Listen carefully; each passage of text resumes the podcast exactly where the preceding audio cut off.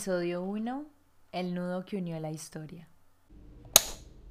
Hace cuatro años tuve la oportunidad de ver una película que transformó la manera en la que percibía mi cabello, mi identidad y mi seguridad.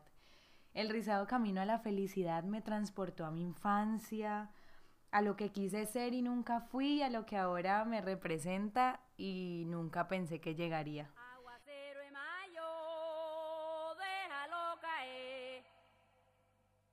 Aguacero de mayo, déjalo caer.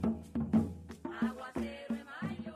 A los 14 años, alacié por primera vez mi cabello y era todo un acontecimiento.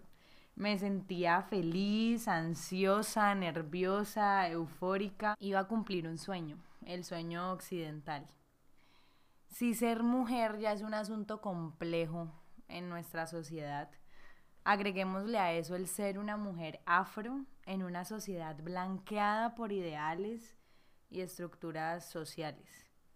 Crecí soñando ser diferente, igual a los patrones, aceptable para el estudio y algunas cuestiones del amor.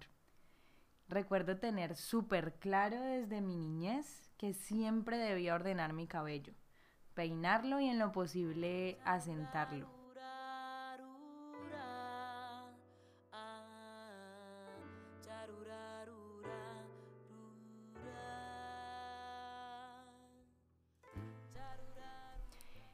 A los 18 entré a la universidad y descubrí otro lado del mundo donde las mujeres lucen su cabello gigante, poderoso y femenino. Conocí la identidad y sus distintas representaciones. Entendí que el mundo está rodeado de grises que se ubican justo en medio del negro y el blanco que siempre nos logró definir.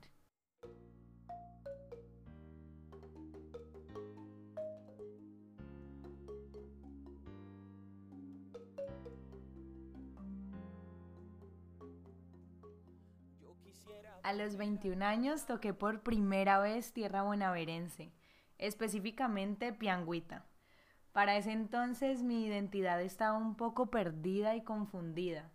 No sabía ni de dónde venía ni para dónde iba. Para ese entonces por primera vez conocí la corona que por siglos adornó los cabellos de mis antepasados, el turbante.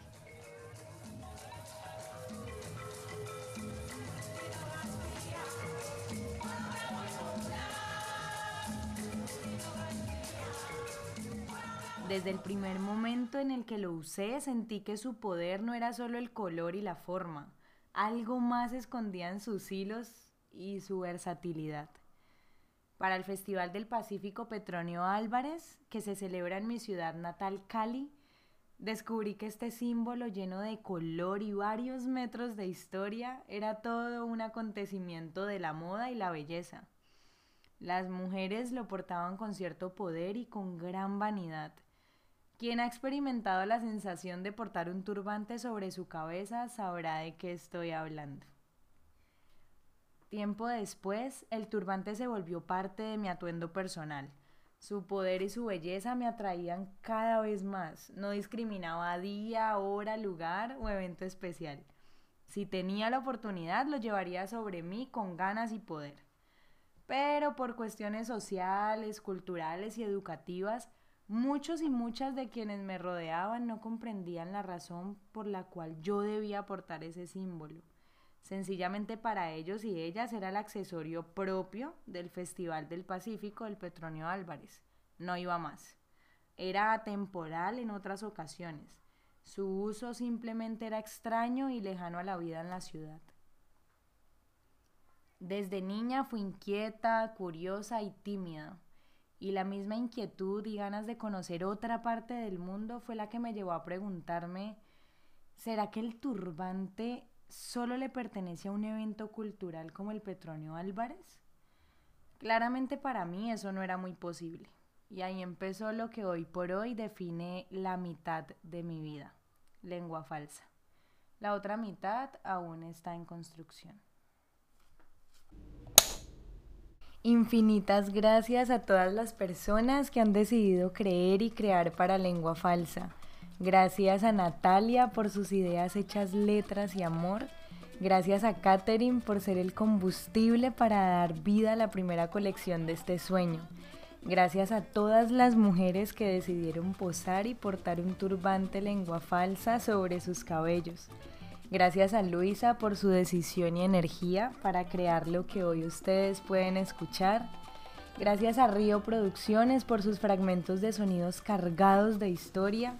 Gracias a Felipe y a Camila por dar color y vida a esta colección y a Daniela por entregar su talento del diseño de modas a lengua falsa.